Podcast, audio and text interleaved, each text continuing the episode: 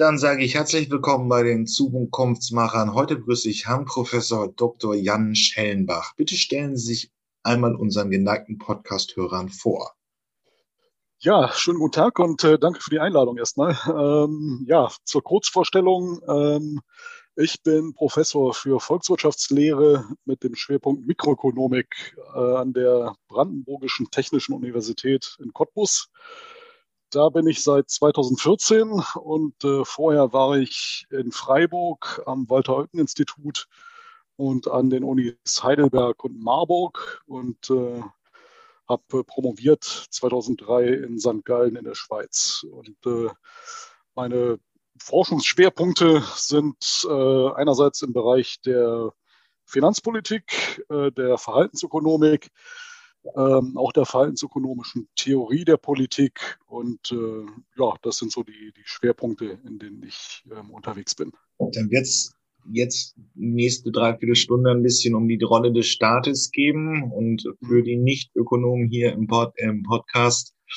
Das Walter-Eugen-Institut ist auch immer noch so ein bisschen der Think Tank zur sozialen Marktwirtschaft, aber eben auch mit einer sehr klaren ordoliberalen Ausrichtung. Das heißt also, die Rolle des Staates wird eher äh, kritisch gesehen. Kann man das so sagen? Ähm, ja, es ist, ähm, man kann das so sagen in der äh, ja etwas vereinfachten öffentlichen Diskussion. Das ist aber eigentlich ein bisschen komplizierter, weil die ähm, ordnungsökonomische Denktradition eigentlich durchaus ähm, eine wichtige Rolle für den Staat sieht. Und zwar als äh, diejenige Instanz, die ähm, die Rahmenbedingungen einer Marktwirtschaft setzen und durchsetzen sollte und die vor allen Dingen dafür sorgen sollte, dass äh, keine Marktmacht entsteht, dass also Wettbewerb auf den Märkten erhalten bleibt ähm, und die natürlich auch andere Aufgaben hat, die öffentliche Güter bereitstellen muss und, und solche Dinge. Also das sind alles Aufgaben des Staates, auch aus ordoliberaler Sicht. Und das unterscheidet diese ordoliberale Perspektive ein bisschen von dem alten äh, Laissez-faire-Liberalismus, äh, den es vorher gab. Also ich weiß nicht, wie, wie weit wir da in die, ins Detail gehen äh, wollen, aber wir sind nicht frei, wir sind hier nicht bei Anne Will ähm, im Podcast. Ähm, aber laissez-faire bedeutet ja im Prinzip lass es laufen. Ordoliberal genau. war eine Schule, die dann schon die Rolle des Staates sah, auch gerade nach den den äh, wirtschaftlich ja, schwierigen Lagen, aber auch ein bisschen nach dem Ergebnis 33 bis 45 in Deutschland mit Auswirkungen auf die ganze Welt, ähm, die dann eine andere Rolle des Staates definierte. Davor, lieber laissez-faire, war wirklich der Manchester-Kapitalismus, wo es komplett frei war. Ja, also man hat ja natürlich, man hat natürlich nie in der Realität tatsächlich so eine komplett, äh, so ein komplettes Laissez-faire-System. Der Staat hat in der Re Realität immer eine Rolle gespielt. Aber man hatte aber auch, man hat übrigens aber auch in der Planwirtschaft immer Märkte. Also das klar. Ähm, ähm, das gab es in der DDR, es gab es in Russland. Es gibt da sehr schöne Dokumentationen zu. Vielleicht finde ich. Da gab's, da gab's überall Schwarzmärkte. Ja, das stimmt. Ja. Ähm, nee. Nur, wenn wir jetzt so, wir sind, wir nehmen dieses Interview am 20.05. auf und man mhm. hört viel, das ist natürlich eine Verkürzung, äh, aber man hört viel das Ende des Neoliberalismus, ähm, weil eine Naturkatastrophe hereinbrach, die Staaten waren in Verantwortung, teilweise haben sie es sehr gut gemacht, in Deutschland wird es ihnen jedenfalls, Deutschland wird es jedenfalls eine sehr gute Rolle zugeschrieben in der ersten Phase der Pandemie ähm, sehen wir jetzt, könnte da eine Machtverlagerung kommen, dass also praktisch wir zurück in die 60er, 70er, 80er, ja 70er Jahre gehen, wo der Staat eine starke Rolle zugeschrieben wird und der Neoliberalismus, also die Freiräume, das in Deutschland ja hauptsächlich auch gemündet ist in die Agendapolitik. Ähm, haben wir da eine Trendwende, weil der Staat in der Pandemie das war, auf den wir uns verlassen konnten? Die äh, Märkte haben dann in dem Sinne nicht funktioniert. Wir haben nicht so schnell äh, Reinigungsmittel, Hygienemittel für die Intensivstationen bekommen, wie es wünschenswert gewesen wäre. Ja, man muss da ein bisschen vorsichtig sein. Also erstmal vielleicht unterscheiden zwischen äh, könnte es passieren und sollte es passieren. Also ähm, ich glaube durchaus, dass es passieren könnte, dass wir jetzt wieder eine größere Rolle des Staates in den nächsten Jahren erstmal sehen. Ähm, weil tatsächlich ähm, vielleicht viele Leute glauben, dass der Staat als Problemlöser jetzt ganz gut funktioniert hat in der Pandemie. Äh, die Frage ist, ob das auch so sein sollte, ob das auch sinnvoll ist, dass das so passiert. Ähm, und ich glaube, ähm, man muss mit, äh, mit, mit dem Feststellen von Marktversagenstatbeständen während der Pandemie relativ vorsichtig sein. Also ähm, es gab ja zum Beispiel ähm, das Problem, dass ähm, durch die Pandemie, dass aufgrund der Pandemie einfach äh, eben jetzt äh, sehr viele wirtschaftliche oder einiges an wirtschaftlicher Tätigkeit einfach nicht mehr stattfinden konnte. Und das hat natürlich für einen äh, Konjunktureinbruch gesorgt. Da ist ein ganzer Dienstleistungsbereich im Inland fast komplett weggebrochen. Ähm, und dann hat man natürlich eine Situation, ähm, wo es für sowas keine privaten Versicherungen gibt. Man kann sich nicht gegen Einkommensausfälle in einer Pandemie wirklich gut versichern äh, auf dem privaten Versicherungsmarkt.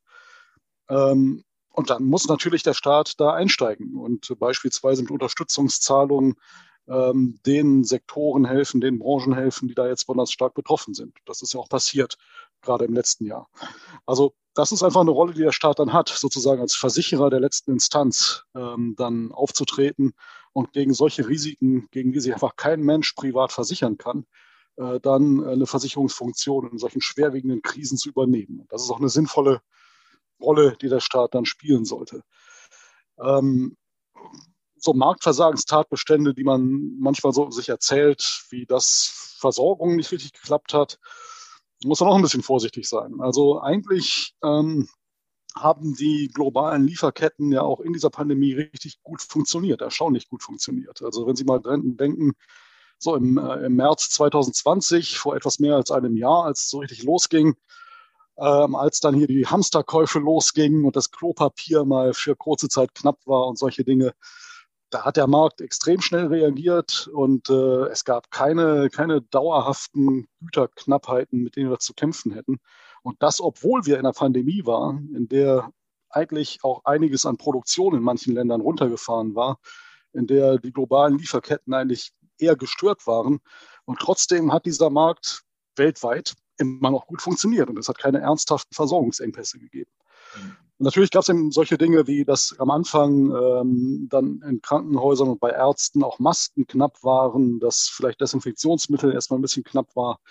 Aber auch diese Engpässe sind sehr schnell verschwunden. Und äh, vor allen Dingen muss man da auch wieder sehen, ähm, für den Gesundheitssektor Vorräte äh, für Katastrophenfälle anzulegen, ist eigentlich eine klasse staatliche Aufgabe. Und wenn man da am Anfang der Pandemie feststellt, dass der Staat die Lager leer gelassen hat und der Staat dann plötzlich feststellt, oh, ähm, ich muss ja jetzt ganz schnell Masken und äh, Desinfektionsmittel besorgen, äh, die ich nicht auf Vorrat hatte, obwohl das meine Aufgabe gewesen wäre, dann ist das eigentlich viel eher ein Staatsversagen als ein Marktversagen, das wir gesehen haben. Aber auf der anderen Seite hat es Engpässe gegeben. Und wir haben einfach auch sehr schmerzhaft gespürt, dass wir im Prinzip ja sehr einseitig globalisiert sind. Naja, globalisiert ist das falsche Wort. Wir sind eigentlich von den, äh, vom Perflussdelta in China, also noch nicht mal das gesamte chinesische Reich, sondern wirklich nur das Perflussdelta, abhängig, was solche Güter angeht. Ähm, das ist schon eine starke Fokussierung auf ein einseitiges Gut, es ist marktwirtschaftlich gesteuert, da wird am günstigsten produziert und so weiter und so fort. Aber nichtsdestotrotz haben wir eigentlich weltweit dadurch eine riesige Abhängigkeit gemerkt am Anfang der Pandemie. Ja, es gab diese Abhängigkeit, aber es ist ja ähm, erstmal auch eine, eine beidseitige Abhängigkeit. Also die Lieferanten, ähm, deren Güter wir kaufen, die sind ja in dem Sinne auch von uns abhängig, ähm, dass ihre Einkommen von uns abhängen. Ähm, das heißt, es ist nicht eine einseitige Abhängigkeit, dass man einfach sagen könnte, wir sind von den Chinesen abhängig und von denen erpressbar oder sowas, sondern es ist eine beidseitige Abhängigkeit. Die chinesischen Einkommen, die hängen auch davon ab, dass unsere Nachfrage da ist. Und deswegen ist das kein so einseitiges äh, Verhältnis, dass man irgendwie politisch abhängig wäre, erpressbar wäre oder sowas. Das äh, kann man so auch nicht sagen, sondern es ist eben eine beidseitige Verflechtung, die wir da haben. Und äh, natürlich kann man jetzt vielleicht kritisieren, dass man da ähm, einige Lieferketten vielleicht zu einseitig auf einzelne Lieferanten ausgerichtet hat Und da hat man sicherlich auch in manchen Branchen inzwischen die Lehre daraus gezogen, dass man seine Zulieferer ein bisschen diversifiziert hat und eben nicht mehr nur ähm, von einem Zulieferer aus China bestellt, sondern eben auch andere Wettbewerber sich mit reingenommen hat in die Lieferketten. Und äh, das ist vielleicht noch eine vernünftige Reaktion, die jetzt auch eben in der Privatwirtschaft die Lehre daraus ist, eben eine stärkere Diversifizierung. Aber das ist halt letztendlich einfach nur nochmal eine Bestätigung der funktionierenden Globalisierung. Und wenn wir die Globalisierung zurückfahren würden, würde das ja bedeuten, dass wir jetzt anfangen würden, Produktion zunehmend ins Inland zurückzuholen. Und das machen wir ja nicht, sondern was wir stattdessen eher machen, ist, wie gesagt, Lieferketten diversifizieren, ähm, da ein bisschen mehr Robustheit reinbringen und äh, dann funktioniert das auch ganz gut. Ähm. Und nochmal, und nochmal, ich würde auch sagen, ähm, wir haben insgesamt keine wirklichen, äh, keine wirklichen Versorgungsprobleme äh, gehabt während dieser Pandemie. Also alles, was wir so äh, konsumieren wollen, ähm, was wir auch an, an notwendigen Gütern brauchen, das haben wir während der ganzen Zeit bekommen, auch als äh, wirklich die Produktion äh, teilweise stark gestört waren, die, die, die, die, ähm, die Produktionsprozesse ganz am Anfang der Pandemie. Das hat alles auf unsere Versorgung keine so großen negativen Auswirkungen gehabt. Ähm, Fizierung nur für äh, unsere Podcast-Hörer bedeutet eben, dass man äh, mehrere Anbieter drin hat. Momentan ist das Szenario wahrscheinlich allgemein gesagt, dass man sehr günstig von aus China kauft. Jetzt versucht man es ein bisschen robuster aufzustellen. Das heißt, man nimmt mehrere unterschiedliche Lieferanten, die auch verteilt in der Welt sind und auch unterschiedliche Risiken haben. Gut, ähm, aber wir müssen vielleicht, äh, wenn wir es jetzt grundsätzlich mal machen und wir wollen ja hier auch etwas lernen, äh, was ist denn jetzt konkret staatliche Aufgabe? Also Sie haben am Anfang gesagt, es hat Mängel gegeben, dass gewisse kritische Güter in der Pandemie gefehlt haben. Wenn man jetzt mal ein bisschen allgemeiner denken würde, vor allen Dingen ist es ja auch so ein Medienfeuerwerk, seit anderthalb Jahren wird über nichts anderes mehr berichtet. Ähm, aber klar hat Deutschland auch andere Risiken wie Sturmfluten und wie Klimawandel und so weiter. Das heißt, man bräuchte auch irgendwie mal einen Bestand an Sandsäcken oder Hubschrauberkapazitäten, alles was so ein, so ein Risikoprofil von Deutschland eben als, als Land in Mitteleuropa ausmacht. Wo ist, welche, welche staatliche Aufgabe hätte es denn da, Güter vorzuber, äh, ähm, ja, vor, zu bevorraten, ähm, wie wäre die, wie, was würde ein guter Staat machen, wenn er sich auf diese, diese sehr plausiblen Risikos, Risikoszenarien einließe? Okay, also wenn wir uns mal äh, erstmal vielleicht ganz allgemein, ganz vorne nochmal anfangen und fragen, was ist eigentlich eine staatliche Aufgabe? Dann gehört zu den staatlichen Aufgaben das Bereitstellen von sogenannten öffentlichen Gütern, äh, weil das Güter sind, die aus verschiedenen technischen Gründen einfach vom Markt nicht bereitgestellt werden können. Also das sind Güter, wo es einfach keine äh, zahlungskräftige Nachfrage auf dem Markt dafür gibt. Und deswegen gibt es auch keine privaten Anbieter, die das zu Marktpreisen anbieten können. Und so ein Gut ist beispielsweise auch Katastrophenschutz. Ähm, das ist einfach äh, eine Absicherung gegen ein Risiko im Inland, dieser Katastrophenschutz, ähm, für den es normalerweise eben einfach keine private Nachfrage gibt. Da würde sich im Zweifelsfall einfach jeder auf den anderen verlassen. Also wenn es darum geht, jetzt irgendwie, ähm, ja, nehmen wir das Beispiel, genug Sandsäcke für eine Stromflut an der, an der Küste bereitzustellen, dann profitieren wir halt alle davon, äh, wenn wir an der Küste wohnen, dass äh, da ein, ein Flutschutz äh, bereitgestellt wird. Ähm, und ähm, weil wir halt alle davon profitieren, hoffen wir darauf, dass unser Nachbar oder sonst irgendjemand ähm, das Geld bereitstellt, um das zu finanzieren. Und wir selbst verhalten uns als Trittbrettfahrer, als Freifahrer und versuchen unsere eigene Zahlungsbereitschaft zu verheimlichen. Und das machen alle so. Und weil das alle so machen, gibt es keine Marktnachfrage. Und dann gibt es auch kein Marktangebot dafür, für so ein Gut wie Katastrophenschutz. Und deswegen muss der Staat das machen, weil wie gesagt, der Markt stellt das nicht bereit. So, das heißt, haben wir eine klassische staatliche Aufgabe beim Katastrophenschutz, muss der Staat erledigen. Und wenn man dann eben praktisch sieht, ähm, wie das durchgeführt wird, ähm, dann ist das sicherlich so, dass beispielsweise eben man schauen muss, wie ist das Risiko, dass es eine Stromflut gibt. Dann muss man eben genug Sandsäcke bereithalten und genug ähm, anderen, ähm, anderen Überflutungsschutz bereithalten, muss Dämme bauen und solche Dinge. Und wie gesagt, das ist alles eben eine staatliche Aufgabe und nichts, was Märkte typischerweise tun werden. Okay. Ja, aber wir haben, äh, also die Einnahmen sind nicht versicherbar gewesen oder nicht mehr versicherbar. Ich sprach ja auch mit Jenny Kornmacher über die Musikwirtschaft. Da hat es Versicherungen sogar noch im ersten Jahr der Pandemie gegeben. Die gibt es heute aber nicht mehr. Also Festivalbetreiber können sich nicht mehr versichern. Das sieht man ganz praktisch den Effekt, den Sie da beschrieben haben. Ähm, ähm, die Privatwirtschaft hat doch am Anfang gezahlt und danach festgestellt, das wird unplanbar und dann gibt es keine Einnahmen mehr. Wenn wir uns jetzt aber die verschiedenen, wenn wir die verschiedenen Gruppen angucken, die betroffen sind von der Pandemie, ganz klar sind es Bühnenkünstler wahrscheinlich am schwersten getroffen worden. Das ist am frühesten geschlossen, wird am spätesten geöffnet. Ähm, die Gastronomie hatte Einbrüche. Ähm, wir haben jetzt also verschiedene Gruppen, die unterschiedlich stark getroffen sind.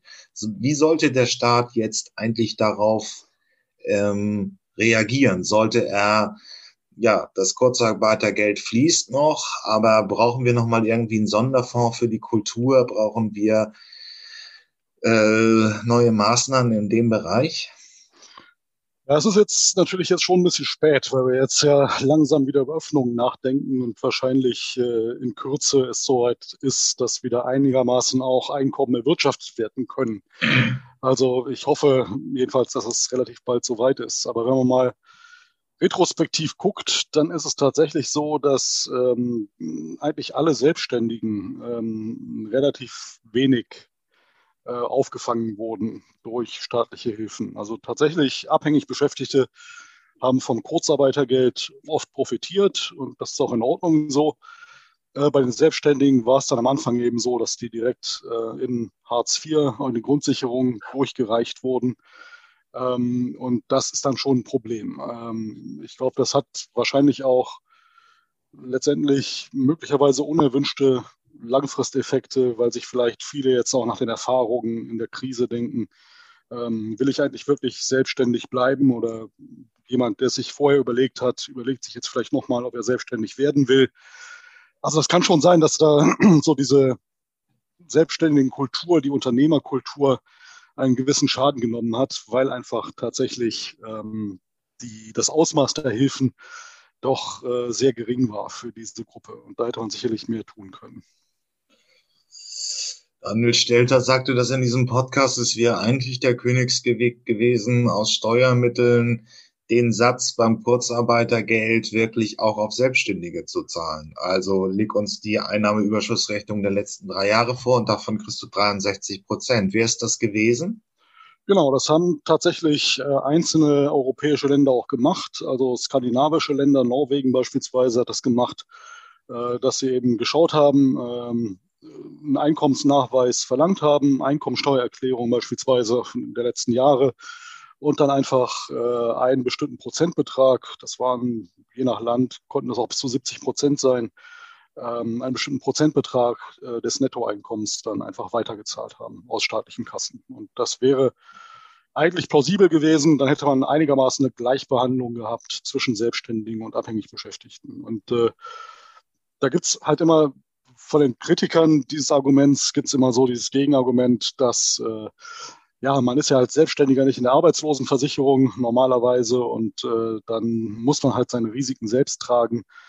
Aber es war jetzt hier halt eine, eine absolut ungewöhnliche Situation. Und man hat ja auch das Kurzarbeitergeld ausgeweitet und länger, länger gezahlt, als man es normalerweise tun würde. Und äh, das alles ähm, führt dann eben dazu, ähm, dass die Selbstständigen sich, glaube ich, zu Recht ein bisschen ungerecht behandelt fühlen, weil eben gerade bei ihnen ausgerechnet dann diese Großzügigkeit, die Leistungen auszuweiten, dann in der Form nicht da war. Mhm. Es ist, es ist richtig. Also wie gesagt, wir nehmen das jetzt äh, Ende Mai auf und ähm, man hört so Szenarien, dass bis, bis ähm, am, bis zum Wahlabend am äh, 21.09. praktisch alle Deutschen Impfangebot haben können. Das Thema ist, auch die WHO sagt es, bis 22 ist das Thema in Europa durch. Aber das dicke Ende, was die Insolvenzen ankommen, wird ja noch kommen. Die Sonderregelung, die äh, Insolvenzen bedingt durch die Corona-Lage ähm, verhindert hat, wird irgendwann im Sommer auslaufen und es gibt die ersten Schätzungen. Üblicherweise hat Deutschland eine Insolvenzrate von 40.000 Unternehmen. Das könnte steigen auf 70.000. Ähm, aber es ist ja plausibel anzunehmen, dass auch viele gerade der Innenstadtgeschäfte, die nun monatelang keine Einnahmen gehabt haben, pleite gehen werden. Mhm. Wir haben jetzt auch ein Insolvenzrecht, also Unternehmen sollen den Markt verlassen, wenn sie die Gläubigerinteressen nicht bedienen können. Ähm, äh, und wenn sie nicht nachhaltig am Geschäft, äh, das Geschäft nicht funktioniert. Aber sie sollen ja eben nicht pleite gehen, Insolvenz. Wir haben einen Sonderfall.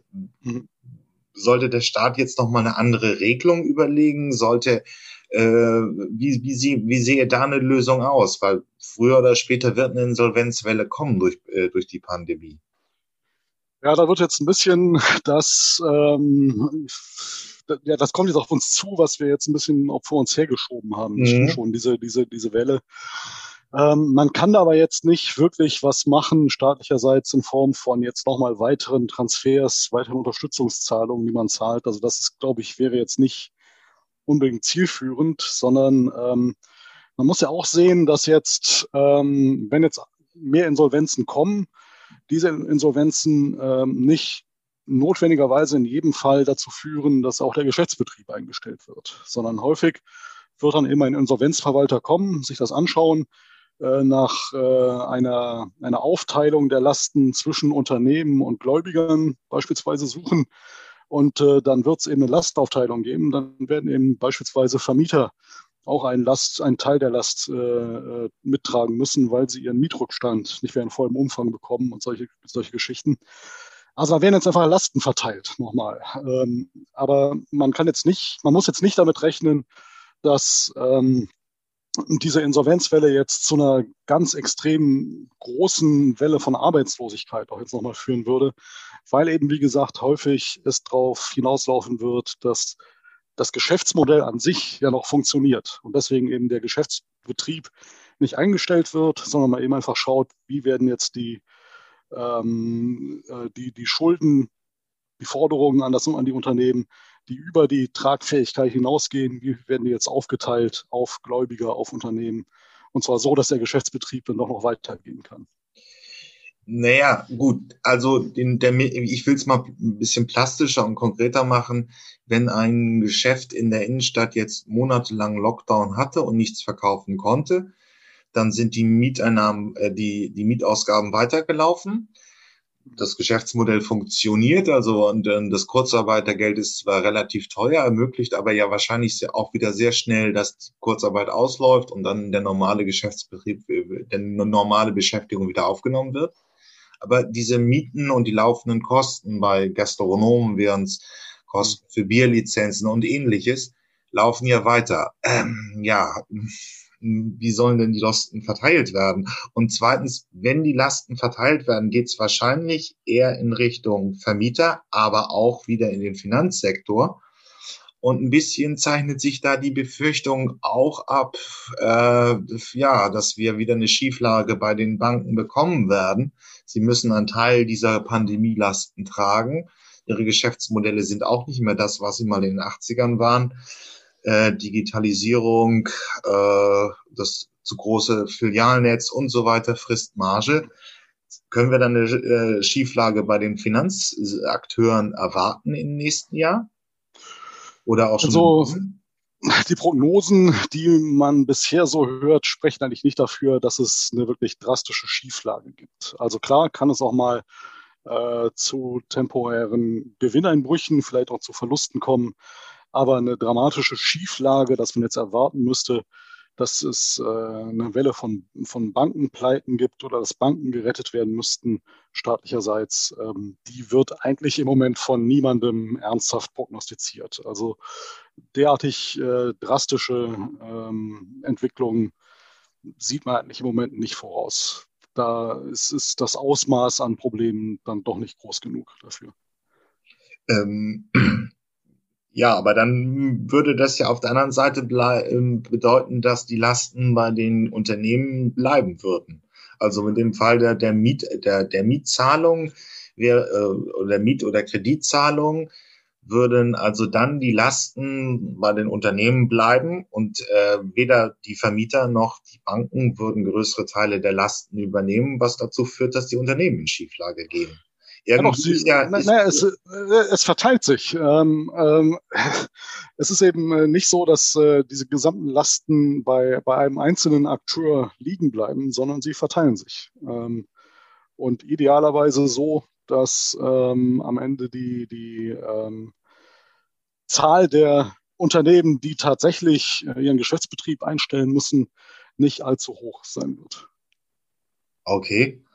Aber also momentan sieht es nicht so aus, als würde es nochmal eine Bankenkrise danach geben. Nee, also ich würde nicht damit rechnen, dass es jetzt eine große Bankenkrise gibt. Okay. Ähm, die Analogien zur Finanzkrise sind natürlich irgendwie drängend, aber das war ja 2008 so eine Bank, äh, der, der, der Subprime-Markt knallt, äh, Lehman Brothers geht pleite, es kommt zum Bankenrutsch und zwei, drei Jahre später hatten wir eine Staatsschuldenkrise. Wenn man jetzt, ach, bleiben wir mal in Europa, sich anguckt, wer kann diese Schuldenlast am besten stemmen? Ich würde dann sagen, das sind die Deutschen ähm, korrigieren Sie mich, wenn die Zahlen falsch sind, aber wir hatten 60 Prozent Verschuldung vor der Pandemie. Jetzt haben wir mit dem, was beschlossen ist, 80 Prozent. Wenn die Zinsen stabil bleiben, ist das eigentlich kein Problem. Das sieht aber dann in Süd Südeuropa auch schon wieder anders aus. Oder? Ja, schon. Also wir haben tatsächlich in Deutschland mit dieser Verschuldung, dieser zusätzlichen Verschuldung überhaupt kein Problem. Ähm, auch wenn man sich mal anschaut, ähm, wie groß jetzt die Tilgungslasten sind, die äh, aufgrund der Schuldungs Schuldenbremse dann ab 2023 voraussichtlich auf uns zukommen, dann sind das so niedrige zweistellige äh, Milliardenbeträge erstmal. Ab 2026 werden wir äh, so knapp 20 Milliarden im Jahr an Tilgungslasten haben. Das klingt jetzt mal viel, 20 Milliarden, aber das ist relativ zum Bundeshaushalt, ist das nicht so wahnsinnig viel. Also das ist äh, tatsächlich tragbar und es belastet den Bundeshaushalt nicht wahnsinnig stark. Also wir können in Deutschland damit tatsächlich ohne allzu große Probleme umgehen. Das, das funktioniert. Ähm, und es ist absehbar, wenn jetzt äh, die fiskalische Disziplin in Deutschland auch wieder zurückkehrt, dann werden wir wahrscheinlich ein, ein, ähnliches Szenario haben wie nach der Finanzkrise, dass wir so langsam mit äh, einem soliden Wirtschaftswachstum dann auch aus dieser zusätzlichen Verschuldung wieder rauswachsen. Das Bruttoinlandprodukt wird dann wieder größer. Und dann geht eben aufgrund dieses wachsenden Bruttoinlandproduktes auch äh, die Staatsschuldenquote automatisch im Zeitablauf wieder zurück. Und äh, insofern haben wir da in Deutschland tatsächlich kein so großes Problem damit. Ähm, Länder wie Italien ähm, wo die Schuldenstandsquote eher so jetzt in Richtung 200 Prozent dann irgendwie geht. Äh, da muss man sich dann tatsächlich auch mal Sorgen machen, ähm, dass dann halt tatsächlich die Zinslasten, wenn wir mal wieder ansteigende Zinsen hätten, diese Zinslasten auch zum Problem werden im italienischen Budget beispielsweise.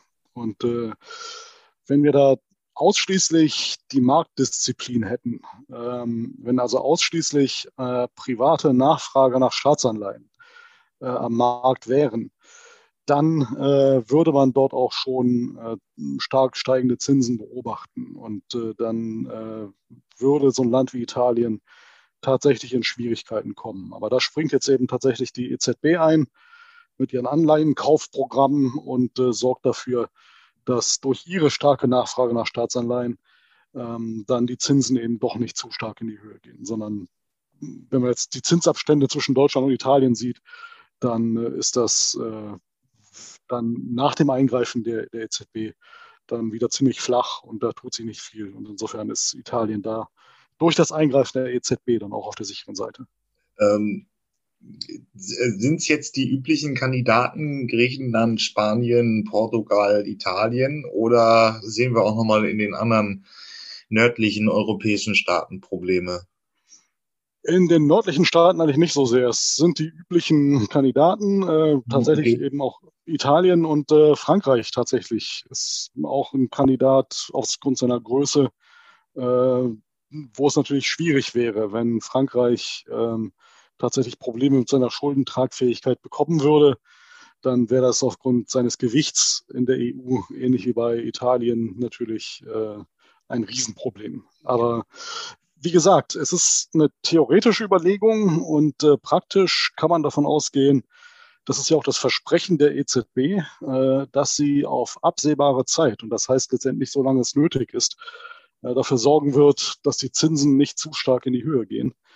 Und ähm, damit ist eigentlich sichergestellt, dass diese Länder auch nicht in unüberwindbare Schwierigkeiten kommen, vorausgesetzt, sie übertreiben es nicht weiterhin mit ihrer Verschuldung. Also selbst bei niedrigen Zinsen ähm, darf ich mein, meine Schuldenstandsquote nicht unendlich weit wachsen lassen, weil irgendwann kriege ich dann trotzdem äh, zu hohe Zinslasten im Budget. Ähm, also man muss sich schon ein bisschen beherrschen. Man darf das nicht gegen unendlich wachsen lassen, ähm, aber ähm, solange es in normalen Maßen weitergeht ähm, und die EZB eben weiterhin bei ihrem Versprechen bleibt, die Zinsen niedrig zu halten, dann ist das für die Schuldentragfähigkeit erstmal kein Problem. Ähm, das ist so ein bisschen im Subtext von meinen Ausführungen hier immer enthalten. Ich will das mal einmal darstellen. Ich fand, bis im Sommer war es eigentlich eine relativ gute Entwicklung, wenn man die Zahl äh, Infizierte pro 100.000 Einwohner anguckt, hatte Deutschland ein ziemlich, Deutschland und auch die EU verglichen mit den Amerikanern eine sehr gute Performance, was, was die Pandemiebekämpfung äh, angab. Dann kamen wir aber zu den ersten Impfstoffen und da war im Winter 2020, 2020, 2021 ja das Problem und es wurde dann deutlich, dass die EU doch relativ sparsam eingekauft hat ähm, wenn wir den Stichpunkt März 2021 nehmen, waren die Amerikaner vor uns, selbst Länder wie Chile waren vor uns, was das Impfen anging, Israel war vor uns, ähm, die einfach mehr Geld ausgegeben hatten, früher bedient worden. Dann kam auch bei der politischen Linken in Deutschland das Bedürfnis auf, ähm, ja, die äh, äh, Impfpatente äh, zu enteignen und zu veröffentlichen. Ähm, und da gab es einen großen Aufschrei drum. Wie stehen Sie zu der Debatte? Also mit den Impf freien Impfpatenten hofft ja gerade die Partei Die Linke, aber es gab auch Stimmen von den Grünen, die das forderte, zu sagen, wir geben die Impfpatente frei, dann kann es jeder fertigen und dann kommt mehr Impfstoff in kürzerer Zeit ähm, auf den Markt.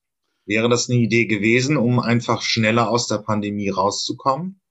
Nee, das wäre keine so gute Idee gewesen. Ähm, und zwar ähm, deswegen nicht, ähm, weil wenn man mit den Experten für Impfstoffproduktion mal redet, wenn man mit den Pharmazeuten redet, den Medizinern, die wirklich Ahnung davon haben, wie diese Impfstoffproduktion läuft, gerade bei den neuen mRNA-Impfstoffen, bei dem, was BioNTech zum Beispiel macht, ähm, dann sind das sehr komplizierte Produktionsprozesse, wo man auch sehr ähm, viel äh, an Vorprodukten braucht, ähm, sehr stark auf die Lieferketten angewiesen ist, die man da hat und auch eben sehr viel auf spezialisiertes Wissen angewiesen ist. Also es reicht nicht einfach, da ähm, die Patentdatenbank aufzumachen und ins Patent zu gucken und da ein Kochrezept für den Impfstoff rauszulesen und den dann nachzukochen, äh, das funktioniert so nicht, sondern man muss halt tatsächlich ja, letztendlich Zugriff auf die Experten haben, die das schon gemacht haben. Man muss äh, mit BioNTech beispielsweise kooperieren oder mit Moderna kooperieren und in Kooperation mit denen äh, neue Kapazitäten aufbauen. Aber einfach äh, den, den Patentschutz aufzuheben und dann zu hoffen, dass man hingehen kann und sagen, okay, ich habe jetzt das Kochrezept und äh, produziere jetzt den Impfstoff nach. Das funktioniert so nicht, sondern man braucht tatsächlich das Expertenwissen, das halt in diesen Unternehmen gebunden ist. Und äh, deswegen ist eine Ausweitung von Impfstoffproduktion eigentlich zu erwarten, wenn man mit denen kooperiert und nicht, wenn man in Konfrontation mit denen geht und sagt, so, wir heben jetzt den Patentschutz auf. Und deswegen ist der eigentlich der, der Königsweg dahin, äh, mehr Kapazitäten auszubauen, wäre jetzt zu sagen, okay, als Staat, gehe ich hin und sage, ich habe ein starkes Interesse daran, dass jetzt relativ schnell die Kapazität ausgebaut wird. Ich habe auch eine hohe Zahlungsbereitschaft dafür. Also, liebes Unternehmen, liebes BioNTech, liebes Moderna, ich zahle euch jetzt als Staat eine Sonderprämie, wenn ihr schnell auch im globalen Süden Kapazitäten aufbaut. Ähm, und äh, dann hätte man denen einen Anreiz gegeben, ähm, halt selbst mit ihrem spezifischen Wissen, das sie haben, neue Kapazitäten aufzubauen und die Produktionskapazitäten noch schneller auszuweiten, als sie es ohnehin schon machen.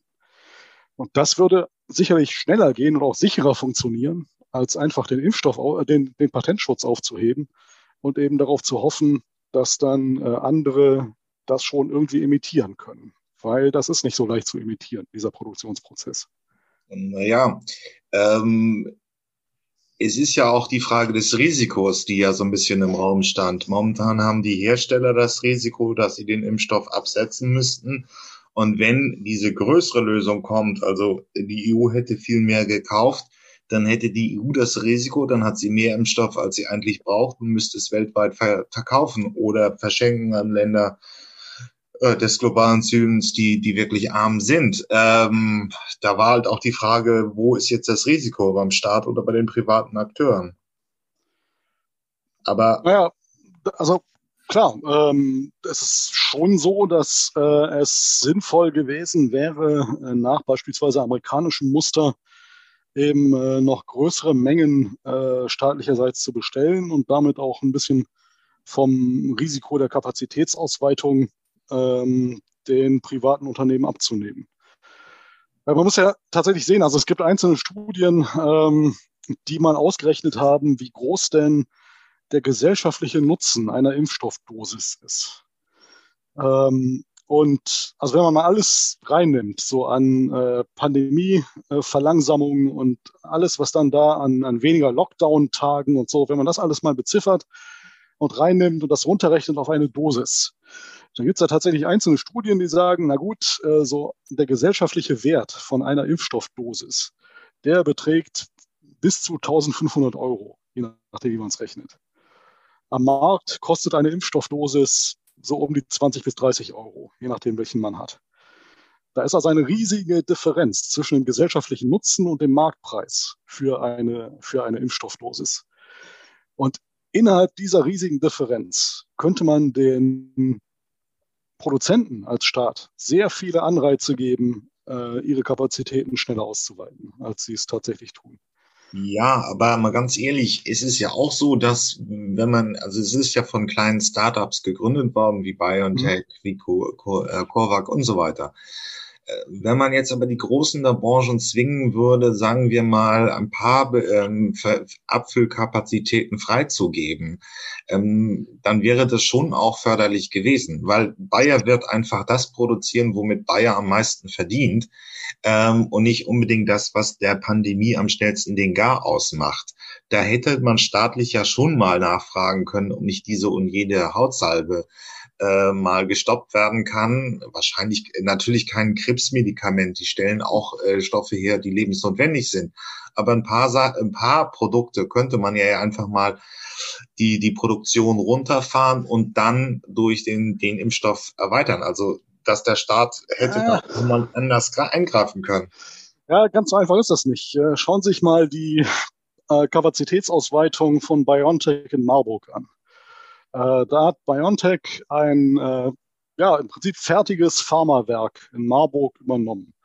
Und das haben die im Sommer 2020 übernommen, dieses Werk. Und da haben sie ein halbes Jahr gebraucht, um dieses Werk so umzubauen, dass sie einen Impfstoff da produzieren können. Das ist also e-, eben tatsächlich nicht so, dass man jetzt einfach sagt, okay, äh, wir stoppen jetzt hier mal die Aspirinproduktion und machen stattdessen halt Impfstoff, ähm, sondern das sind wirklich ganz spezielle Produktionsprozesse. Und das ist erstaunlich. Also wenn man sich mal anschaut, wie dann in Marburg diese Impf Impfstoffproduktion aussieht, dann ist das tatsächlich eigentlich relativ klein. Das ist keine, sind keine riesigen Fabrikhallen, sondern es ist eigentlich eine relativ kleine Produktion. Aber es ist halt sehr diffizil und sehr schwierig, das erstmal aufzubauen und ans Laufen zu bringen. Und sehr speziell. Das sind komplett neue Anlagen. Da kann man eben nicht einfach so eine alte Pillenproduktion nehmen und jetzt sagen, stattdessen mache ich mal Impfstoff, sondern das sind wirklich sehr spezielle Produktionsanlagen, so Bioreaktoren, die man äh, für diesen, diesen Impfstoff braucht. Und das muss alles in Reinräumen passieren und das muss sehr vorsichtig, sehr exakt aufgebaut werden. Und äh, dann kommt noch eine staatliche Zertifizierungsphase dran, bevor dann wirklich auch die Produktion abgesetzt werden darf. Ähm, und dann ist ein halbes Jahr, acht Monate auch schon vorbei. Und das ist also tatsächlich ein Prozess, der dauert. Das ist kompliziert, diese Produktion aufzubauen. Selbst wenn man wie in Marburg schon in einer fertigen Pharmafabrik anfängt, die man übernommen hat. Hm.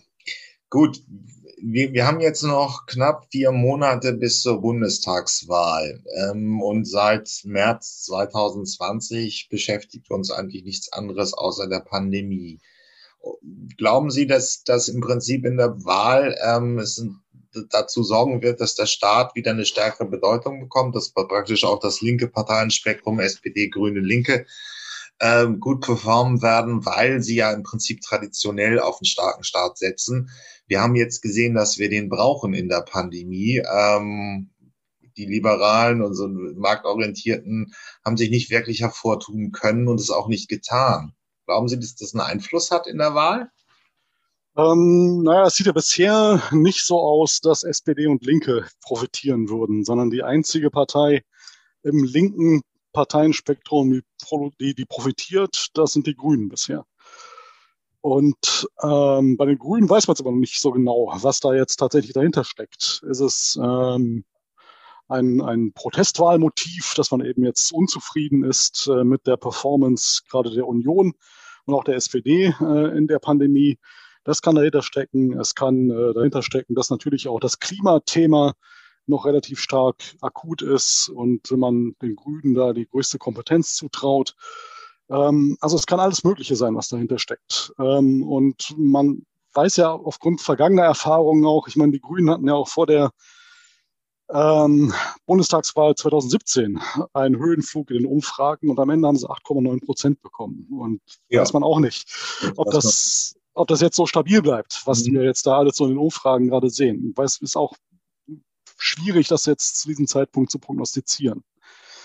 Ähm, also so ein kompletten Linksrutsch im Parteienspektrum sehe ich in dem Sinne eigentlich nicht. Ähm, was ich aber sehe, sicherlich, ist ein Linksrutsch in der Union beispielsweise. Ähm, dass also auch in der Union ähm, so dass das Vertrauen in die Marktwirtschaft schon relativ stark zurückgeht und man dort auch äh, verstärkt auf äh, staatliche Lösungen setzt.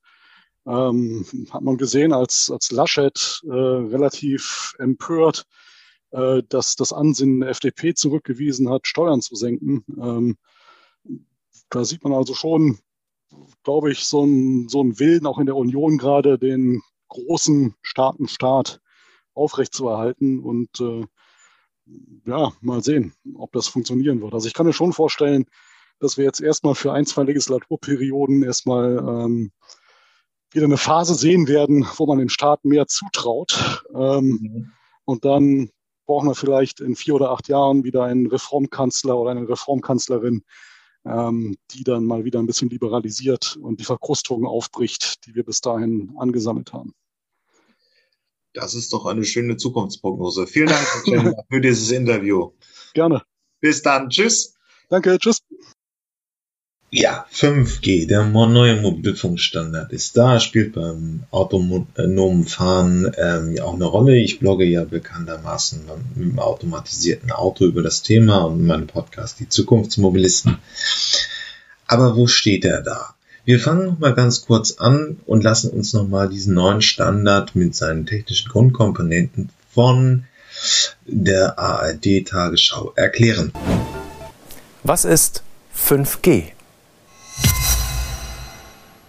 5G ist ein neuer Mobilfunkstandard, die fünfte Generation, der Nachfolger von 4G, den man auch als LTE kennt. 5G kann sehr viel mehr Daten übertragen, und zwar sehr viel schneller, etwa 100 mal schneller als 4G. Nahezu in Echtzeit, ohne merkliche Verzögerung. So. Außerdem können wesentlich mehr Geräte gleichzeitig im Netz sein, theoretisch bis zu eine Million. Zum Vergleich, der Vorgänger 4G schafft etwa 200. Deswegen ist 5G momentan hauptsächlich für die Industrie interessant, für kabellos vernetzte Maschinen oder Sensoren zum Beispiel. Aber auch für Telemedizin oder für autonome Autos. Dafür müssen die Mobilfunkmasten jedoch mit Glasfaserleitungen angebunden sein. Das kostet und das dauert. Außerdem werden erst ab 2025 Frequenzen frei, die 5G flächendeckend ermöglichen. Auch deshalb ist 5G für die meisten Privatanwender noch Zukunftsmusik. Politisch umstritten ist der Einsatz von Technik des chinesischen Konzerns Huawei für den Netzaufbau. Die USA haben sich bei 5G mit ihren engsten Partnern darauf verständigt, keine Komponenten aus China zu nutzen, unter anderem aus Sorge vor Spionage. Bislang gibt es dafür aber keine Belege. Auch die Auswirkungen auf die Gesundheit sind umstritten. Die WHO sagt, Mobilfunkstrahlung ist möglicherweise krebserregend. Aber das Bundesamt für Strahlenschutz sagt ganz klar, bislang sind keine gesundheitlichen Auswirkungen nachgewiesen. Es gebe auch keine Belege für ein erhöhtes Krebsrisiko, wenn die Grenzwerte eingehalten werden. Mögliche Risiken durch neue 5G-Frequenzen müssten jedoch weiter erforscht werden. Ja, wie weit ist jetzt der Ausbau real für den normalen Bürger? Ich finde, das muss der Vollständigkeit halber hier auch rein. Und deswegen hören wir uns einmal den Computerbildbeitrag ähm, an. Ähm, er zeigt, der, der Beitrag zeigt eigentlich relativ schön, dass es noch ein weiter Weg ist, bis vor wir wirklich mit der Geschwindigkeit unsere Mobilfunktelefone nutzen können. Aber in Hamburg geht's schon. Herzlich willkommen bei Computerbild. Wir sind heute nicht im Studio, wie man sehen kann, sondern wir sitzen hier im Auto und sind nach Hamburg-Bahrenfeld gefahren. Warum wir das gemacht haben, der Grund ist ganz einfach. Hier liegt 5G an. Und zwar hat Vodafone hier eine Funkzelle schon geöffnet. Wir stehen hier in unmittelbarer Nähe des Funkturms. Leider regnet es heute. Deshalb machen wir das momentan im Auto. Und wir wollen einfach mal gucken, ja, 5G ist da, aber wie schnell ist denn 5G überhaupt, wenn es hier eine Funkzelle gibt, die mit 5G hier strahlt? Ähm, Dazu noch ein paar Vorerklärungen. Einfach so mit dem Handy hier hingehen und 5G messen, das geht leider nicht, sondern man braucht ein paar Dinge, um 5G nutzen zu können. Das erste ist, man braucht eine spezielle SIM-Karte bzw. einen Tarif, der 5G tauglich ist. Vodafone hat uns da freundlicherweise eine 5G-SIM-Karte zur Verfügung gestellt. Ähm, die Telekom bietet ja auch schon 5G-Tarife an. Das sind momentan die beiden Provider in Deutschland, die schon 5G vermarkten sozusagen. Und dann brauche ich natürlich noch ein 5G-taugliches Smartphone, also mit meinem normalen iPhone oder mit irgendeinem 0815 Smartphone werde ich da nicht glücklich. Es gibt momentan zwei Smartphones, die 5G in Deutschland können. Das ist einmal das Samsung Galaxy S10 5G und dann dieses Gerät hier. Das ist das YY Mate 20X 5G. Und zum Beweis, hier hinten ist das 5G-Symbol auch abgebildet. Dieses Handy hier hat, wie gesagt, das 5G-Modem schon an Bord. Die SIM-Karte ist drin. Und jetzt wollen wir mal gucken, ob wir hier auch 5G bekommen. Ich hoffe, die Kamera kann das einfangen. Hier oben sieht man schon das 5G-Symbol. Das heißt, wir haben hier 5G-Empfang. Und jetzt messen wir mal, wie schnell 5G ist. Dazu muss ich das jetzt erstmal hier hochwischen. Hier haben wir den Computerbild Netztest. Und den starte ich jetzt mal und dann gucken wir mal, was für ein Speed wir hier erreichen. Los geht's. Er hat gerade deutlich weit über 250 Mbit erreicht. Das ist jetzt die Spitze des, äh, des Baumes, äh, die Speerspitze sozusagen. Denn 5G soll ja eigentlich bis zu äh, 1000 Mbit erreichen und Vodafone verspricht, dass man auch schon so 500 Mbit erreichen kann. Tatsächlich schwanken die Ergebnisse sehr stark und was wir hier maximal erreichen konnten heute, sind knapp 340 Mbit. Das ist schon mal nicht schlecht. Wie gesagt, 500 Mbit wird so beworben momentan bei 5G als maximaler Speed. Wenn man berücksichtigt, dass hier in dieser Funkzelle viele Leute unterwegs sind, wir sitzen hier in einem Gewerbegebiet, dann ist das, glaube ich, hier echt ein ordentlicher Wert, den wir hier schon mit 5G von Vodafone erzielen konnten. Ich habe mal zum Vergleich ein paar Screenshots mitgebracht von Vergleichswerten. Das zum Beispiel hier ist ähm, ein Speed, äh, den man hier auch, den ich hier äh, gestern erreicht habe, 175 im Schnitt. Das ist deutlich schneller als hm, äh, das hier nämlich. Das ist nämlich hier äh, LTE, was ich gemessen habe. Also in einem 4G-Netz von Vodafone erreichen wir diese Geschwindigkeit im Durchschnitt. Und hier habe ich nochmal bei mir zu Hause, das ist DSL 100. Da habe ich eine Durchschnittsgeschwindigkeit von knapp 110 Mbit erreicht. Und wenn wir jetzt nochmal gucken, 175 und gerade eben, man konnte es ja sehen, weit über 250. Das ist schon nicht schlecht, aber da geht sicherlich noch mehr.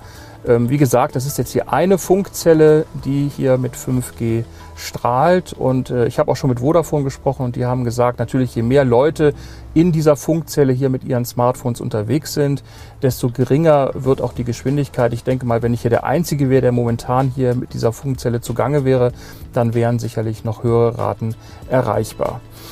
In Hamburg gibt es momentan nur drei 5G-Punkte. Die sollen zwar ausgebaut werden, aber um ein Fazit zu ziehen, ist es einfach, ja, 5G funktioniert, das Signal liegt an, die Geschwindigkeit ist okay. Lohnt sich jetzt der Kauf eines 5G-Smartphones und das Buchen eines 5G-Tarifes? Die Antwort heißt ganz klar, Stand August 2019, nein, es lohnt sich nicht. Es ist wirklich, man muss wirklich die Stecknadel im Heuhaufen suchen, um einen 5G-Punkt zu finden.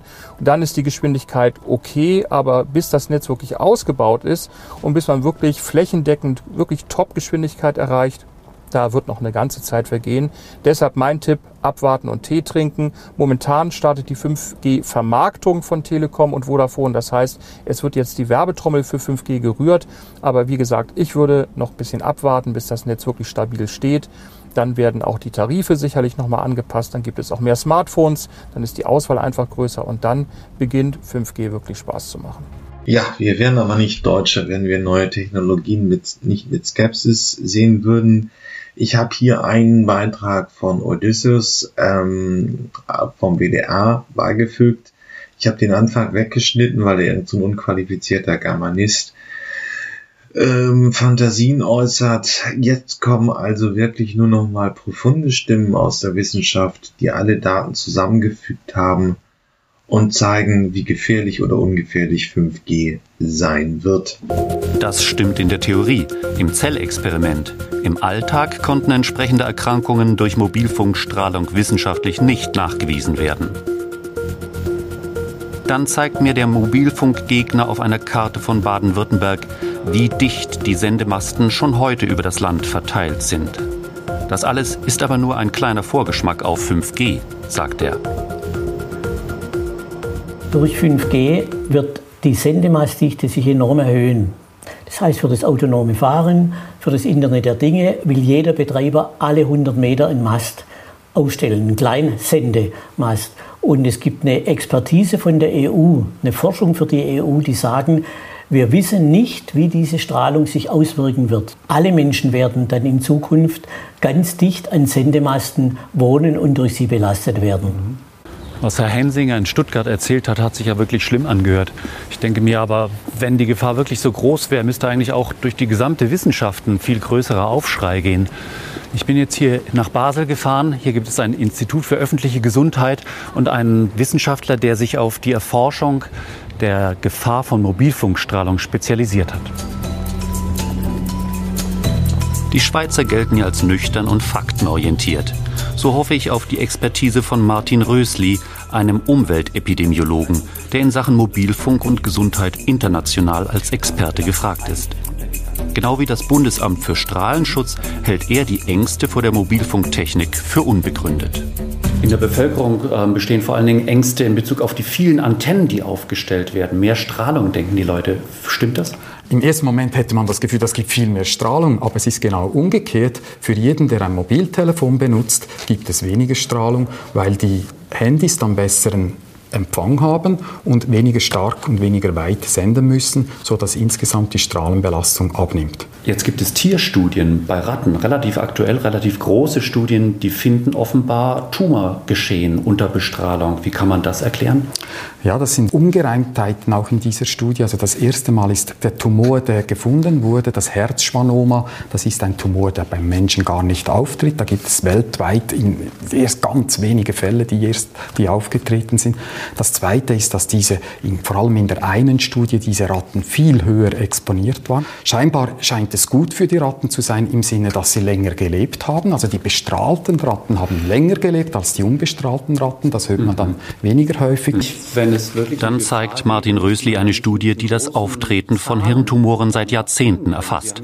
Enthalten auch die Zeit der Mobilfunktechnik. Genau, ist, also hier sieht man die Erkrankungsraten von, von Hirntumoren in Schweden und man sieht, dass bei den unter 70-Jährigen diese Kurven immer gleich sind. In den letzten 40 Jahren hat sich das nicht verändert. Man sieht einzig einen Anstieg bei den über 70-Jährigen und das ist darauf zurückzuführen, dass diese Altersgruppe immer älter wird und in dem Sinn eine größere Chance hat, noch einen Tumor mhm. zu entwickeln. Schließlich führt mich meine Reise nach Aachen. Dort an der Uniklinik ist das Forschungszentrum für elektromagnetische Umweltverträglichkeit angesiedelt. Der Biologin Sarah Driesen ist es ein Bedürfnis, die kursierenden, teils widersprüchlichen Informationen zur angeblichen 5G-Gefahr zu kommentieren weil ich immer den Eindruck habe, dass die, äh, der Laie oder auch die Bevölkerung das häufig nicht richtig versteht, wie der Wissenschaftler dann am Ende eigentlich zu dieser Schlussfolgerung, Schlussfolgerung kommen kann.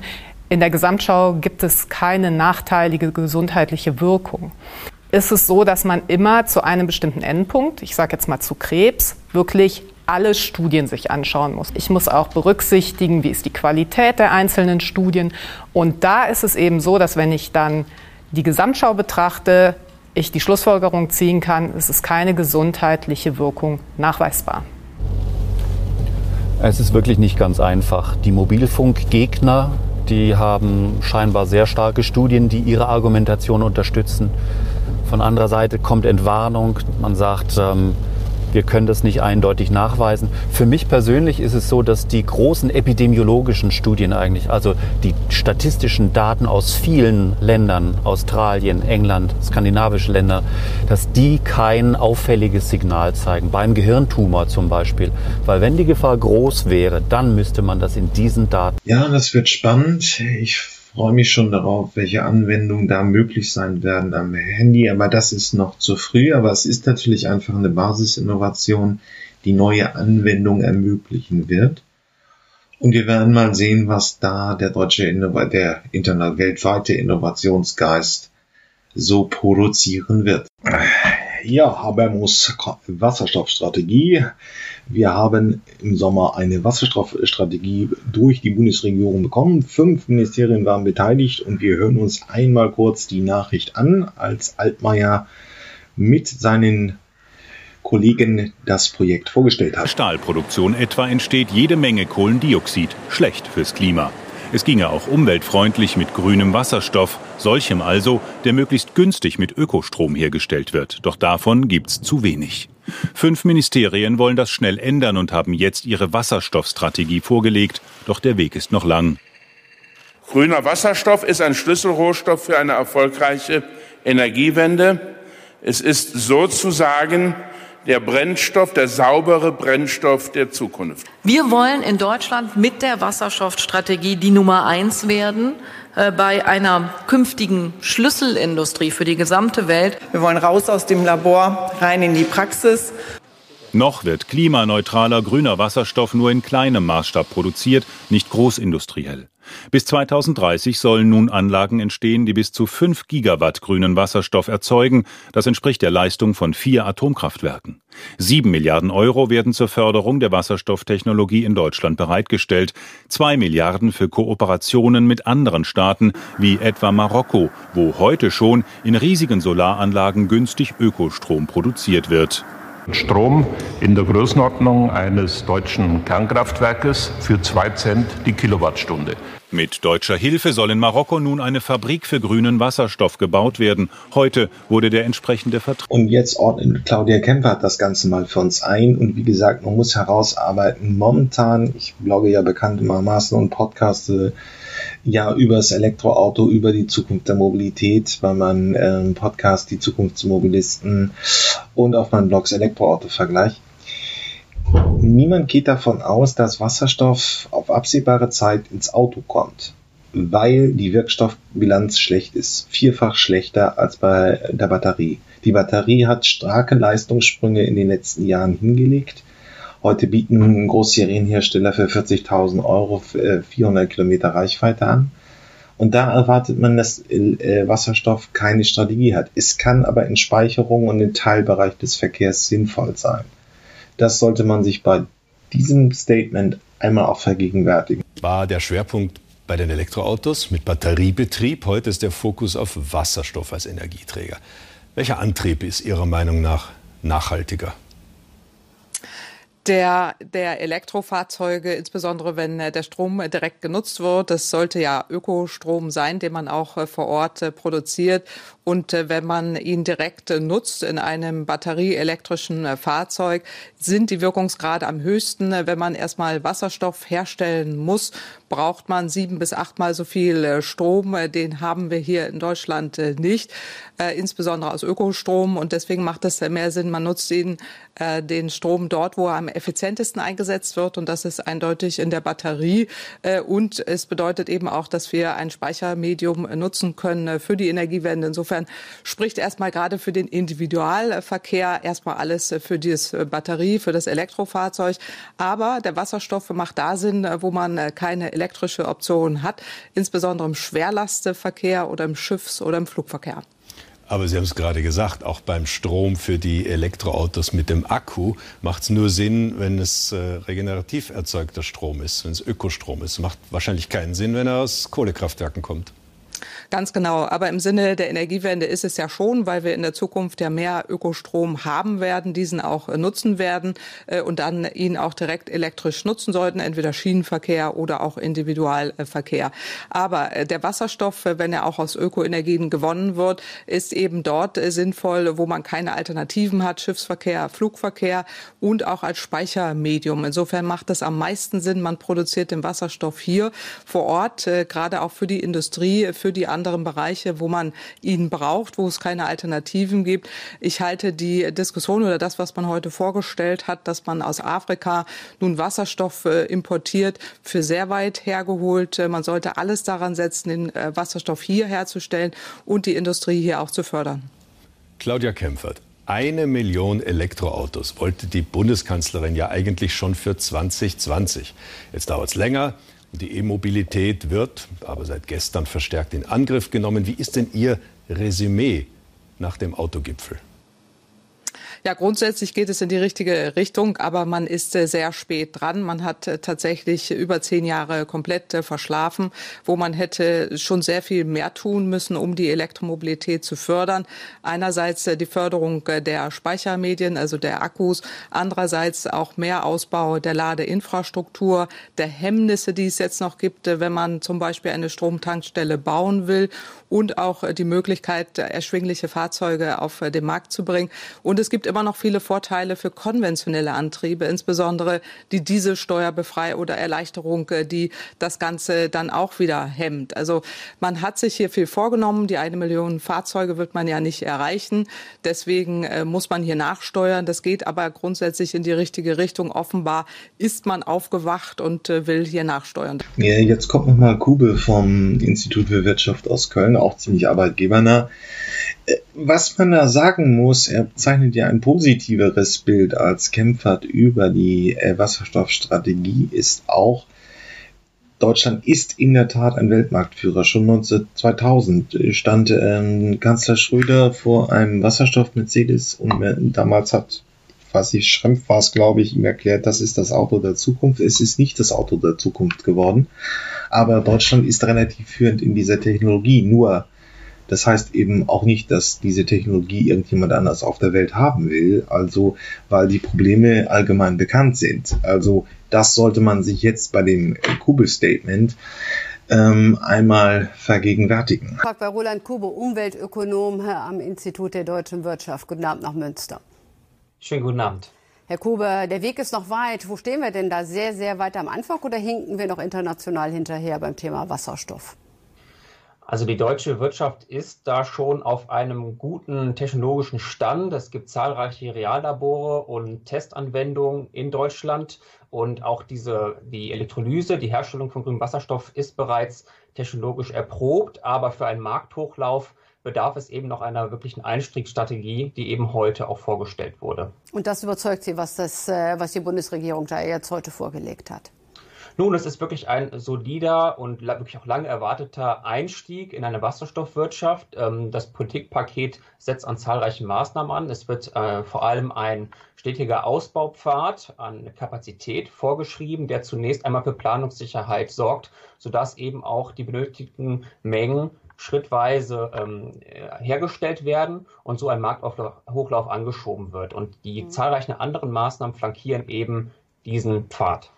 Das Ziel sind ja 5 Gigawatt. Äh, in 2030 sollen das sein. Jetzt habe ich gelesen, das ist, äh, klingt zwar erstmal gigantisch, aber deckt mhm. noch nicht mal ein Siebtel des Energiebedarfs, den man hat. Stimmt das? Äh, vollkommen richtig. Die, äh, erwartete, der erwartete Bedarf wenn man eben den Wasserstoff äh, in Industrieanwendungen äh, nutzt, aber auch vielleicht im, im, Verkehrssektor, im Schwerlastverkehr oder im Flugverkehr, der wird bei weitem den, die heimische Erzeugungskapazität übersteigen, weswegen eben Importe besonders wichtig sind, dass da auch frühzeitig Kooperationen geschlossen werden. Also deswegen auch heute äh, der Blick nach Afrika und die Unterzeichnung dort die, der Verträge. Ähm, das ist unabdingbar, damit wir uns sozusagen hier nicht selber kannibalisieren und den grünen Strom von was anderem wegziehen. Äh, richtig, der grüne Strom ist trotz des starken Ausbaus in den letzten Jahren immer natürlich auch knapp. Es gibt äh, ein Gerangel darum, welchen Anwendungen er zum Einsatz kommen kann.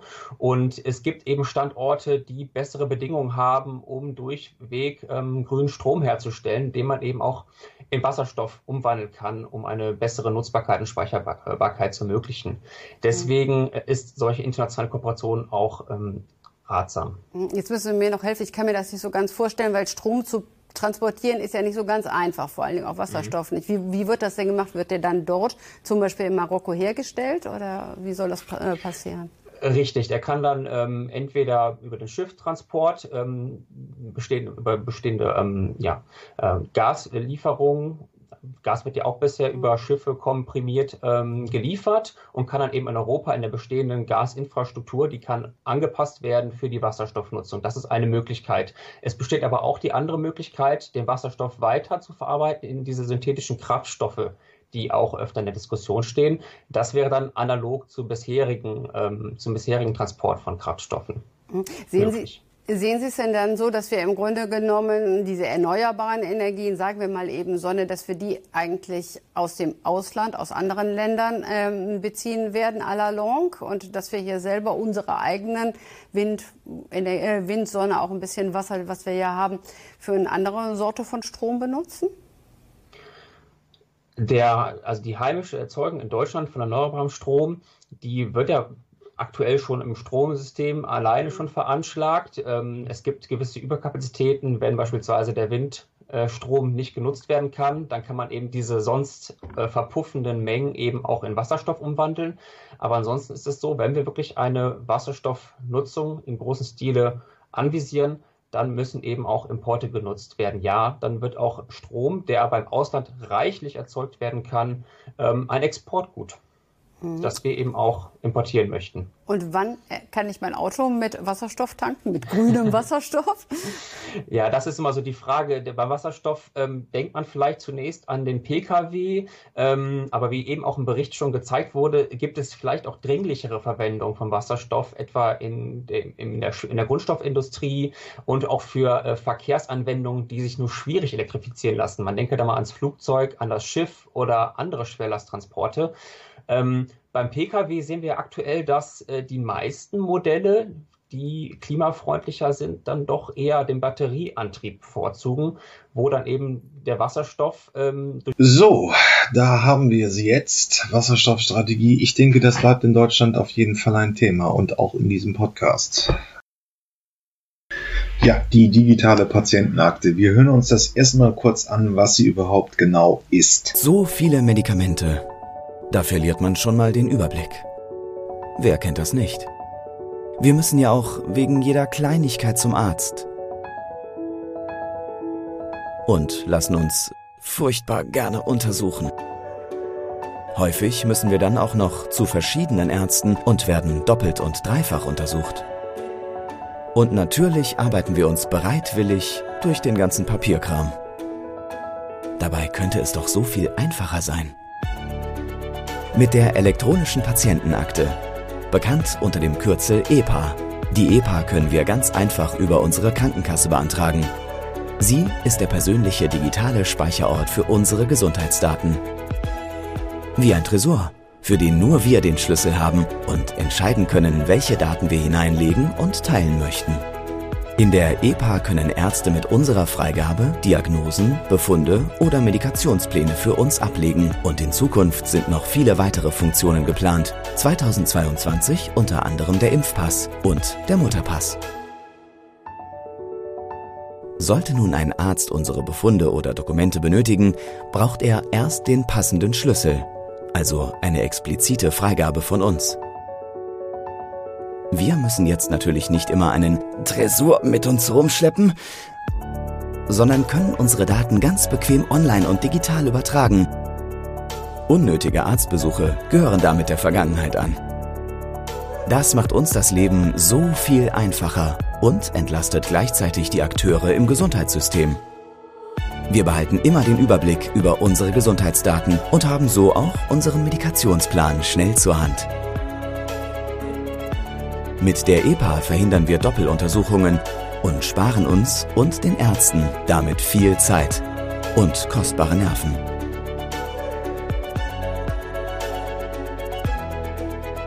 Die elektronische Patientenakte. Verfügbar ab 2021 bei Ihrer gesetzlichen ja, ich fand die Materialauswahl diesmal schwierig, weil ich im Prinzip nur negative ähm, Beiträge dazu gefunden habe und ständig der Datenmissbrauch thematisiert wird. Das ist berechtigt, klar, nichts Menschliches ist perfekt, auch nicht diese neue Patientenakte, aber die Pluspunkte sind halt wirklich eine individuellere, bessere Behandlung, Vermeidung von Doppelbehandlungen, ähm, Jetzt können wir gleich mal ein paar Ärzte, die uns sagen, wir sollten uns nicht so weiter digitalisieren, weil äh, wir von irgendwelchen Unternehmen ausgebeutet werden. Aber man muss natürlich auch ganz klar sagen, wenn man das alles in einer App hat, dann kann man auch den Arzt besser kontrollieren, ob das alles so ist, wie es sein sollte. Und man hat äh, auch mehr Durchgriffsmöglichkeiten. Die Krankenkassen können aufpassen, dass nicht geschlampt wird und dass einfach auch gewisse Qualität zum vernünftigen Preis abgeliefert wird. Diese Aspekte sind mir in diesen Beiträgen alle zu kurz gekommen. Es war eben nur die Thematisierung vom Datenmissbrauch.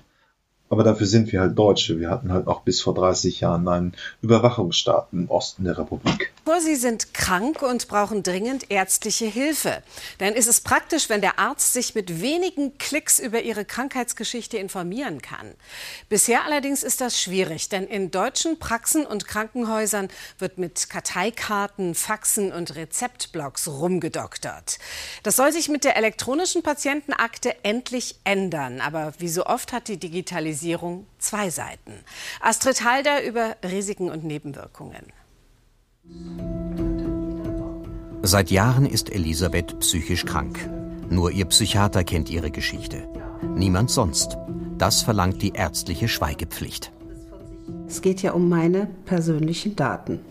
Und äh, ich möchte nicht, dass die für jeden einsehbar sind. Wir führen ja schon Gespräche, die auch wirklich in die Tiefe gehen und auch vielleicht Dinge aus meinem Leben, die nicht für, die, für meinen Allgemeinarzt bestimmt sind. Doch bis Juni muss in der Praxis von Andreas Meissner ein Gerät stehen, das Patientendaten zentral speichern kann. Auf die können später Krankenkassen und andere Ärzte zugreifen wir müssten ja eigentlich jetzt auch die Patienten mal darauf ansprechen. Und es fällt einem wahnsinnig schwer. Ich habe das vereinzelt schon gemacht. Es sind sehr sensible Daten, die in so einer Praxis anfallen. Ähm, es geht eigentlich keinem was an, welche Antidepressiva oder welche Medikamente jemand nimmt. Für die Patienten ist die Teilnahme freiwillig.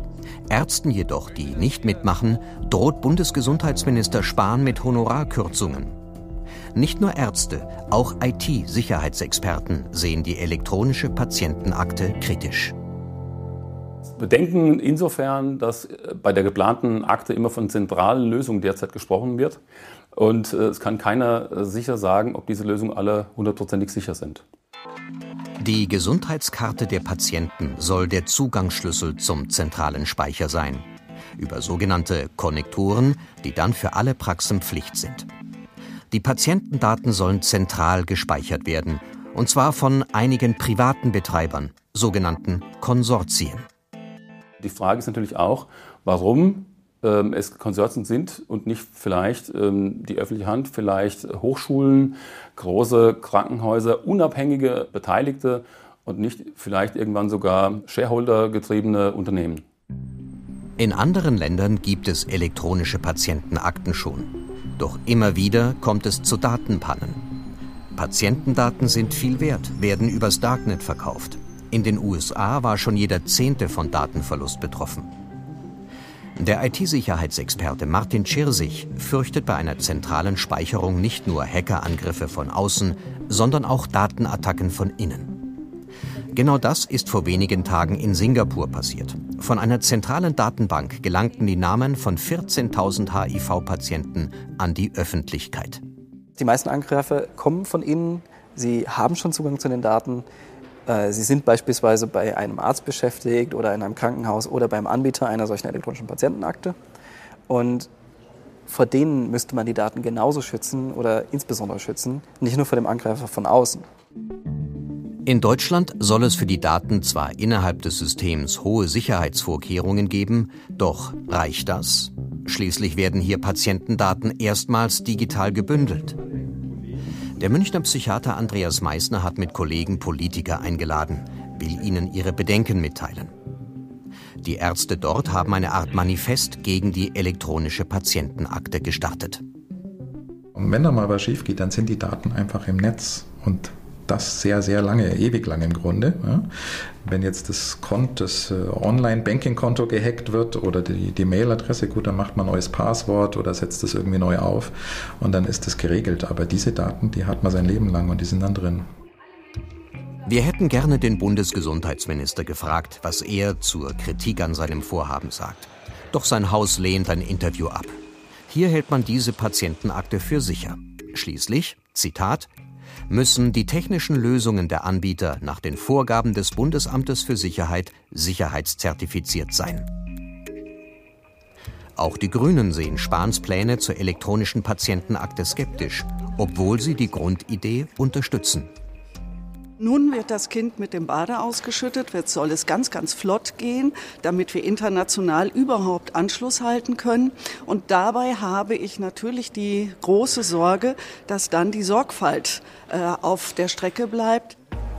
Die Große Koalition plant außerdem, dass die Patienten ihre elektronische Akte übers Handy einsehen können, wie bei einer App. Der SPD-Gesundheitsexperte Karl Lauterbach sieht hier großes Potenzial. Wenn Sie zum Beispiel auf einer Diabetes, also App, Ihre Patientendaten haben und Sie machen jetzt in der letzten Zeit etwas mehr Sport und ernähren sich also besser, dann können Sie auf der App genau den Verlauf sehen. Dann können Sie sehen, also ich habe mehr Sport gemacht, jetzt sind die Blutwerte besser geworden und äh, das motiviert die Menschen. Doch nicht nur für Patienten könnten solche Daten interessant sein. Martin Tschirsich hält den Zugang mit dem Smartphone für ein zu großes Risiko. Erst im Dezember hat er vor dem Chaos Computer Club gezeigt, wie einfach er Gesundheits-Apps knacken konnte. Auch Vivi, die derzeit von Krankenkassen angeboten wird. Der Patient hat sein Smartphone, hat da verschiedene Röntgenbilder, Diagnosen, Berichte und möchte die seinem neuen Arzt senden. Ich schicke die in die Cloud. Vivi erzeugt dann eine Session. Das ist eine fünfstellige Session-ID, bestehend aus Kleinbuchstaben. Äh, einige haben es schon erfasst, ich sehe. Wenn ich diese fünf Kleinbuchstaben kenne, dann kann ich auf die Dokumente zugreifen. Es war jetzt aber möglich, innerhalb eines Tages alle möglichen Kombinationen aus fünf Kleinbuchstaben einmal durchzulaufen. Dann konnte ich Metadaten einsehen von diesen Dokumenten, beispielsweise der Name des Arztes, der Name des Versicherten, das Alter, Versichertennummer, zu welcher Fachrichtung sind sie gegangen. Laut Vivi-Betreibern sind diese Angriffsszenarien nicht mehr durchführbar. Und kein. Jetzt kommt der vielbesagte Versuch vom Chaos Computer Club, der uns zeigt, ähm, dass es Datenlecks gibt. Die werden dann auch geschlossen. Klar, da kommt allein schon der öffentliche Druck zum Spiel, äh, in, ins Spiel. Ähm, nur auf der anderen Seite würde mich mal interessieren, wie ist es denn jetzt? Also jetzt liegen irgendwo bei Kliniken Akten rum. Sind die besser gesichert? Also wenn man die Gesamtschau macht. Aber wie gesagt, ich kann mich halt auch nicht dem negativen Tenor dieser Beiträge verschließen. Deswegen kommt jetzt nochmal der Chaos Computer Club mit seinem mit dem Datenleck in der Patientenakte. Sollte der Vertraute des Patienten sein. Doch künftig können all die Leiden und Befunde eines Kranken nicht mehr nur dem Arzt, sondern auch der digitalen Welt anvertraut werden. Die elektronische Gesundheitskarte, die jeder gesetzliche Versicherte hat, soll in einem Jahr erweitert werden.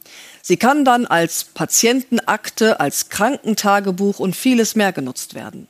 Zugang zu den Daten sollen eigentlich, stets mit Zustimmung der Patienten, nur Praxen, Kliniken und Krankenkassen haben. Doch Sicherheitsexperten des Chaos Computer Clubs haben herausgefunden, dass so ziemlich jeder an die Daten herankommen könnte. Michael Stempfle. Eine Diagnose an der Oberfläche und doch ein tiefer Blick in den Patienten. Mögliche Erkrankungen der Zukunft können erahnt werden. Kein Wunder, dass das Interesse an diesen Daten gigantisch ist. Interesse haben daran Leute, die zum Beispiel äh, Versicherungen beraten äh, oder die Kredite vergeben möchten, die äh, das Risiko für ihr Klientel einschätzen möchten und äh, die damit vielleicht verhindern möchten, dass Leute mit äh, schlechten Gesundheitsdaten Kredite oder ähm, äh, ja, Versicherungen bekommen. Seit Jahren warnen die IT-Experten des Chaos Computer Clubs vor solchen Risiken. Und doch will Gesundheitsminister Spahn die bisherigen Daten in ein elektronisches Gesundheitsnetzwerk einbauen. Die Vision ab 2021, alles soll digital vorliegen, schnell ausgetauscht werden können. Röntgenbilder, Arztberichte, Allergien, ebenso Blutwerte, Medikamente, Impfungen und Vorbehandlungen. So sollen Ärzte künftig schnell auf Patientendaten zugreifen können, mit Hilfe eines sogenannten Praxisausweises. Der Praxisausweis ist für die Arztpraxis der Zugang zur Gesundheitsinfrastruktur. Damit können in Zukunft elektronische Patientenakten und andere Gesundheitsdaten ausgelesen werden. Recherchen von NDR und Spiegel sowie vom Chaos Computer Club haben ergeben, auch Unbefugte können an so einen Praxisausweis rankommen, ihn quasi im Internet bestellen. Man braucht dazu nur Daten, die frei verfügbar sind.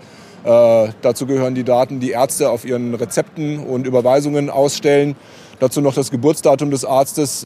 Zuständig für die Vergabe der Praxisausweise die kassenärztlichen Vereinigungen. Das Ungewöhnliche, hier kontrolliert offenbar niemand, an wen die Praxisausweise geschickt werden, ob an einen Arzt oder an einen Unbefugten. Ich bin dem Chaos Computer Club dankbar, dass er auf diese Schwäche im Ausgabe des äh, Karten, der Kartenausgabe aufmerksam gemacht hat. Äh, gleichwohl muss man sagen, dass ich eine Gefahr im Moment für die Patientendaten nicht sehe. Im Moment, aber auch nur, weil derzeit noch keine Behandlungsdaten digital abrufbar sind. Doch die Zeit drängt. Vor allem für das Unternehmen Gematik, das für die Sicherheit im Gesundheitsnetzwerk zuständig ist. Wie soll es Unbefugte raushalten? Ja, das ist tatsächlich fast das Schlimmste, was passieren könnte. Wir müssen uns in der Telematikinfrastruktur darauf verlassen, dass jeder sicher identifiziert ist, dass jeder von jedem weiß, mit wem er da wirklich redet. Wer schaut ab 2021 tief in die Patienten? Also dann, wenn die Digitalisierung des Gesundheitswesens Realität sein soll. Die Sorge, es könnten nicht nur Ärzte sein, sondern auch die, die das System missbrauchen wollen. Ja, was soll ich machen? Ich kann auch nur berichten, was ist. Also wir haben einen sehr negativen Medientenor zur, äh, zur digitalen Patientenakte. Andere Nationen haben das auch schon. Die ersten Big Data Anwendungen laufen meiner Erkenntnis auch schon. Also wo man irgendwie Diabetesdaten auswertet ähm, und sich dann eben zu besseren Optimas in der Behandlung kommt.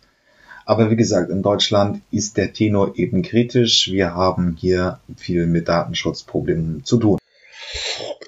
Ja, ich podcaste jetzt bekanntermaßen über die Zukunftsmobilisten und hatte jetzt auch im Frühjahr ein Interview mit dem Wirtschaftsminister von Brandenburg. Und da ist mir dieses alte Lied und auch sehr geiles Lied von Reinhard Gräber eingefallen, Brandenburg. Er hat ja mal Ende der Nullerjahre so eine Hymne, ein Hymnen über die Ostbundesländer ver äh, veröffentlicht und unter anderem auch in Brandenburg äh, Nimm die Essen mit Ähm, wenn man Bisamratten im Freibad sieht, ist man schon im Naturschutzgebiet. Grüße an Brandenburg. Das ist heute nicht mehr so anders. Heute wird's die Herzkammer der modernen Automobilität. Ähm, und deswegen ist Reinhard Kreber mit Brandenburg ähm, auf der Liste. Ich kann es auch nur empfehlen, sich mal die gesamten Hymnen an durchzuhören. Und dann noch mal ein kleines Feature, die mag ich auch sehr, die höchste Eisenbahn, eine schöne kleine Indie-Band aus Berlin. Glaube ich, sind sie, ist auch mit einem Italiener, aber mir ist der Name gerade entfallen, der ist auch relativ nett. Ähm, ist auch auf der Liste, kann man sich gern mal antun. Bis dann. Tschüss. Ja, das war's mit den Zukunftsmachern diese Woche. Ähm, hat mich mir hat Spaß gemacht ähm, und wenn ihr irgendwelche Themenvorschläge, Ideen, Ideen habt oder einen Interviewpartner sucht, meldet euch einfach unter jürgen.fahrt.elektroautovergleich.org. Ähm, sonst bewertet mich gut, das wäre nett äh, und bis zum nächsten Mal. Tschüss.